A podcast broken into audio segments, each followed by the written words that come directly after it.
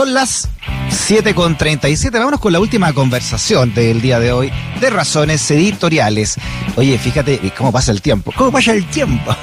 Porque en abril del año 2006, en abril, o sea, hace 15 años, se desencadenó el movimiento secundario más grande, ¿no? Desde la vuelta a la democracia, la Revolución Pingüina, ¿te acuerdas de ella, no? Movilizó a colegios de todo Chile, evidenciando la desigualdad en la educación y exigiendo también el fin de la municipalización y la derogación de la Ley Orgánica Constitucional de Enseñanza, la ya famosa LOCE.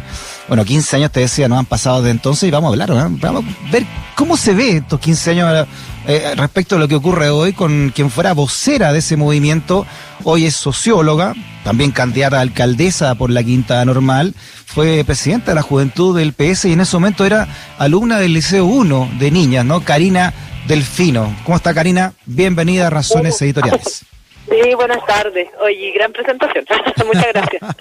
eh, bueno, sí, ya han pasado 15 años. Eh, da nostalgia, pero también una alegría de de recordar aquella época, fue una época bien movida. Efectivamente, creo que es el movimiento estudiantil, social más importante desde el retorno a la democracia por lejos. En algún minuto tuvimos todos los, los liceos municipales y después se unieron los particulares subvencionados, incluso algunos particulares privados en la movilización.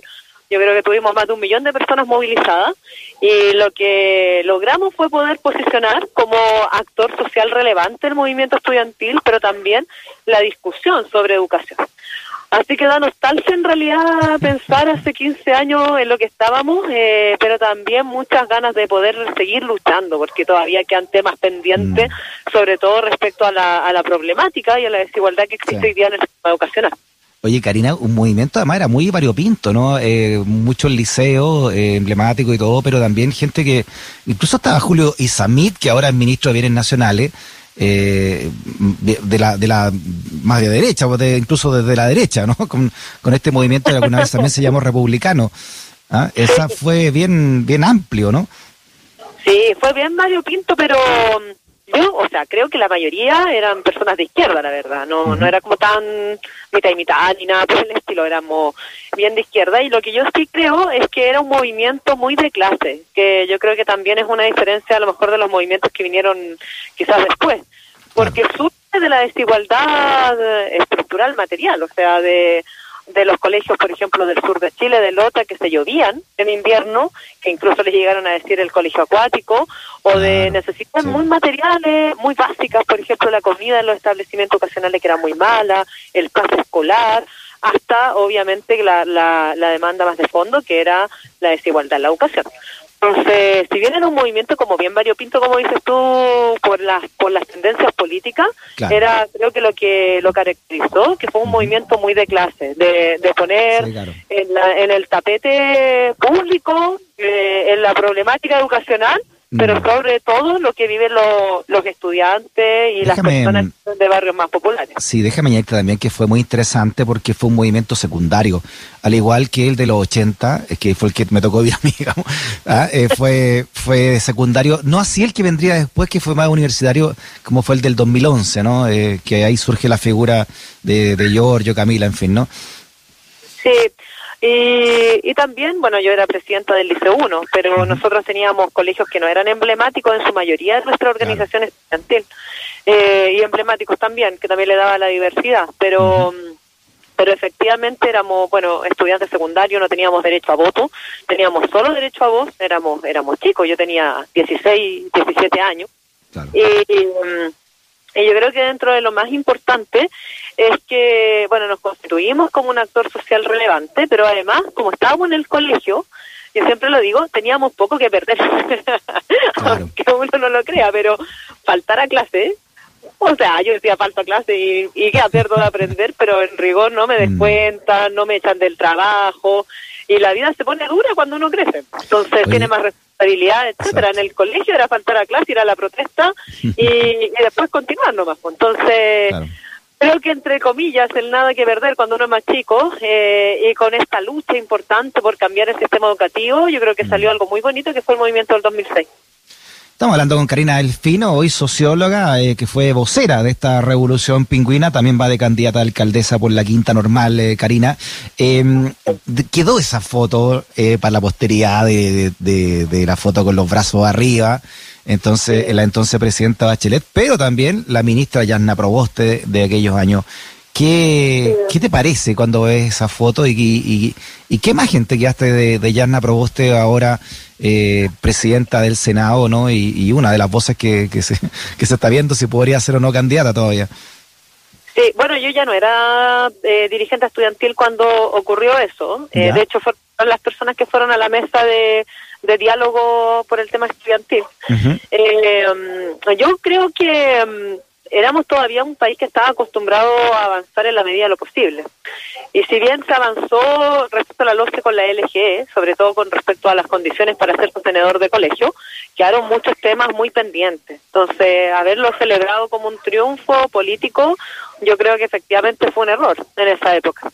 Mm. Y, vivimos las consecuencias hasta el día de hoy. O sea, los colegios municipales siguen teniendo todavía una, una mala calidad de la educación, eh, los estudiantes que van a los colegios municipales están completamente segregados, completamente segregados, y, por lo tanto hemos visto que hay temas pendientes. Entonces, yo creo que no fue una buena foto, yo creo que fue un desacierto, porque no era como, ah, ganamos. Eh, Era una, por cierto, pero, pero insuficiente completamente. Es que por eso además se ha recordado mucho esa foto ahora Karina, eh, porque bueno, la protagonista de la foto ahora, eh, como te decía, es presidenta del Senado y muchos la, la, quieren como candidata presidencial y además en el contexto de lo que son los acuerdos, ¿no? Estos acuerdos mínimos comunes, como quieran llamarlo, ¿no?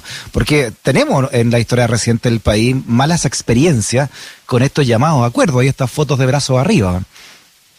Sí, mira, yo creo que a buena hora Chile comenzó a cambiar y, yo creo que ese cambio vino también de la mano del 2006, eh, porque no hubiese habido, eh, yo creo, no hubiese habido ni un 2011 ni un 2019 si es que no hubiese habido el movimiento social del 2006. Mm. Y, y, como yo decía, a ver, como tenía una política muy pendiente a los acuerdos, como muy transicional, yo creo que también fue un problema. Y, y obviamente yo creo que hoy día hay otro Chile, un Chile que requiere cambios estructurales, ya no medidas parche, sino que medidas de fondo, y yo creo que, que esa, esa política de los acuerdos se está agotando, se agotó. Y, y por lo mismo yo creo que, claro, a lo mejor esa foto correspondía como un momento de Chile, eh, pero también hoy día estamos en otra fase. Ahora también creo que, que la presidenta del Senado, Yana Robosa, también está hoy día en otra fase, o sea, tiene otro rol, eh, en toda la negociación que hubo con el con el gobierno, el tema del, tercer retiro, creo que ella ocupó un buen rol también de articulación de la oposición. Ella es una mujer que es muy es muy política, ella eh, tiene muchas muchas capacidades y habilidades, entonces creo que ella ha ocupado un buen rol en la articulación de la oposición hoy día. Entonces estamos en otro momento y creo que a buena hora Chile comenzó a cambiar. O sea, dentro de este cambio de Chile, tú dices que muchos dirigentes también han cambiado. Eh, ¿Cómo? Que dentro del cambio que sufrió Chile, muchos dirigentes también han cambiado, dices tú, su manera también de hacer política. Hay adecuándose a los nuevos tiempos, claro. De hecho, nosotros, el, bueno, lo, he contado en otras ocasiones, pero por ejemplo, cuando nosotros llegábamos a hablar con el gobierno en el año 2006, ¿Mm? eh, varios de los comentarios eran, ah, ahí vienen los cabros chicos, como en el Ministerio de Educación. Eh, o no sé, yo recuerdo muy bien que un asesor muy directo del ex ministro Silich, cuando, ¿Mm? en la primera negociación que nosotros tuvimos con él, o conversación con el, con el ministerio, dijo, pero por ningún motivo la LOCE se va a tocar. O sea, la LOCE no se toca, ah, no, no, no se habla de la LOCE, ni, ni, una, ni una modificación tampoco. Y ahí nosotros dijimos, ¿y quién nos dice que no? O sea, estamos en un país democrático. Bueno, y Silich duró poco, recuerda. Duró poco, y también Saldívar duró poco, que era el ministro del Interior. Que era el ministro del Interior. Exacto. Oye, ya, eh, mira, eh, te quiero también hablar en tu calidad de dirigente del Partido Socialista y también tu calidad de, candidata por el PS a, alcaldesa de, Quinta Normal, Karina, porque se conoció hoy que el PPD eh, no va a participar en la primaria, con, eh, con solamente va a estar con la unidad constituyente y dice, le dio un portazo al Frente Amplio y al Partido Comunista. Esto salió hoy en la segunda, una entrevista que le hicieron a Francisco Vidal, donde señala que mm, en la interna del PPD no, no, no se va a hacer finalmente, ¿no? En el Consejo General se decidió que había tres tras caminos posibles y dos de ellos ir entonces con la, en la oposición eh, solamente en la unidad constituyente y además deslizó la segunda que el Partido Socialista el lunes va a anunciar el mismo camino, es decir, hacer una primaria solamente con unidad constituyente, la ex concertación, más otros, más otros, ¿no? Pero dejando afuera el Frente Amplio y, el, y, al, y al PC. ¿Qué te parecería a ti que el, si el PS sigue este camino del PPD? Yo lamento en realidad que no hayamos como primero haber llegado una, a una conversación o eh, a una decisión conjunta con el con el PPD y los sectores más izquierda de la unidad constituyente para llevar un candidato o candidata único o única. Yo creo que ese era el primer camino. Eh, también como para poder hacer frente al resto. Entonces, dividirnos, eh, obviamente que no nos conviene. Yo hubiese preferido mil veces que hubiésemos llevado un candidato común. Eh, pero claro, si el PPD ya desecha esa idea, eh, yo apuesto que existe una primaria amplia de la oposición. Yo creo que hoy día existen las condiciones para poder hacer frente a la derecha es un gobierno que ha sido completamente miserable, que ha sido egoísta, que no, no ha estado a la altura de los cambios ni a la altura de las necesidades que nuestro país ha requerido durante esta crisis socioeconómica. Claro, por eso te preguntaba si, la, si a, raíz de eso lo que tú dices, si entonces la posición ha estado a la altura también para, para, para poder eh, enfrentarse a la derecha y, y, y, tu partido, el PS, ¿qué crees tú? O sea, ¿qué te parecería a ti si el PS sigue el camino de mantener una unidad, la, el pacto con la DC y el PPD? y no entonces ir a un a una amplia eh, convocatoria o primaria con, con el con el PC y el Frente Amplio. Sí, o sea, lo que yo creo que hay que seguir apostando, el Partido, el partido Socialista se, ha caracterizado históricamente por ser un partido articulador. eh, entonces yo creo que hay que seguir apostando a la articulación de la oposición y particularmente de la izquierda. Y, en este sentido, bueno, yo sé que es difícil, es como el acuerdo de tener una lista única de la oposición para enfrentar la constituyente, y que finalmente estamos todos divididos, pero, pero yo creo que ante los tiempos se requiere unidad. Eh, y yo creo que hay que seguir hablando, articulando, gestionando, trabajando para que exista unidad. Y yo creo que la unidad se da desde los sectores de centro izquierda hasta los sectores de izquierda.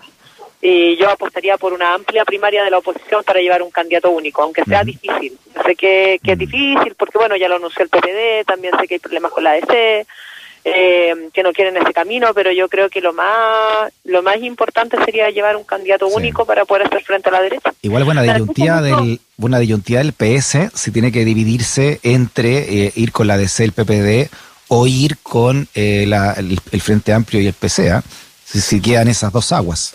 Sí, sí, yo creo efectivamente, bueno, esa va a ser parte de la política de alianza que tenemos que discutir en, no, nosotros nuestra política de alianza la decidimos en el último congreso y que efectivamente es la articulación de toda la oposición. Ahora, efectivamente, los temas como más más coyunturales y de, y de, cómo avanzamos ante los escenarios se definen en comité central y vamos a tener un, comité mm. central pronto previo a, a la inscripción de la primaria, pero efectivamente la próxima semana vamos a apostar por una por una por una primaria mucho más amplia que la que, la de única constituyente. No, está buena esa decisión porque ya se ve que no va, no va a pasar eso, ¿no? Y que y la próxima semana hay que inscribir las primarias, entonces está está bien contra lamento mucho. Además lamento mucho que no hayamos podido llegar primero a un acuerdo de, de candidato único con el con el PPD y otros sectores, por ejemplo, con Nuevo Trato otros sectores que se hubiesen, que se mm. hubiesen coordinado. Y en segundo lugar, también lamentaría mucho, todavía no ocurre, pero está muy difícil que no hubiésemos podido llevar un candidato único a una mm. primaria grande de la oposición. Siempre lo he dicho, desde hace varios años atrás, aportar a la unidad de la izquierda y centro izquierda yo creo que es fundamental. Además, la derecha en esto es súper pragmática. La derecha hoy día tiene una sola lista de constituyentes, por ejemplo, van desde republicanos hasta, no sé, no sé qué es lo más menos de derecha, pero van todos mm. juntos, incluyendo republicanos, y, y nosotros vamos separados en mil listas para la constituyente. Entonces, lamentablemente, esa desunión de la izquierda a veces nos juega malas pasadas, pues, y, la, y el pragmatismo de la derecha lo hace ir junto, aún en su peor momento, que, que hoy día es con Sebastián Piñera. Por último, Karina, bueno, tienes eh, un, una fin de semana clave, ¿no? ¿Cómo, cómo visualizas tú tu, tu candidatura para, para alcaldesa de Quinta Normal? ¿Cuáles son tus propuestas ahí? Sí, bueno, sí hemos estado trabajando harto, no meses, sino que años acá en Quinta Normal. Yo soy de acá, soy nacida, criada, además vivo en Quinta Normal y mi familia de acá. Hemos estado trabajando hace hartos años en, en nuestra comuna. Creemos además que existe un abandono por parte de la actual gestión municipal encabezada por la democracia cristiana. Y, y por lo mismo hemos levantado este proyecto distinto, un proyecto de cambio, así que estoy, estoy tranquila, hemos hecho harto trabajo y esperemos que este fin de semana que las personas vayan a votar, porque además va a ser un día clave histórico por el Mm. proceso constituyente. Entonces, Sí. que las personas se movilicen, vayan a votar, participen este 15 y 16 de mayo, que además son dos días para poder concurrir a votar y, y hacer un cambio acá en nuestra comuna. De hecho, estoy en terreno todavía, así que les contesté en medio de la calle. Muy bien, ahí donde las papas queman.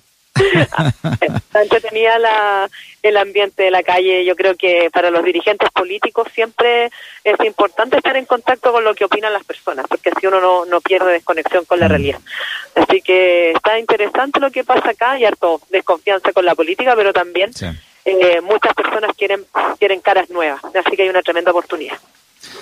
Karina Delfino, socióloga, ex vocera de la Revolución Pingüina de 2006, candidata a alcaldesa por la Quinta Normal. Karina, Sí, un abrazo grande, a gracias. suerte este fin de semana. Muchas gracias y gracias a ti y un saludo también para ti, para, para todos los trabajadores y trabajadoras de la radio. Gracias igualmente. Chao. ya, que estés bien. Chao.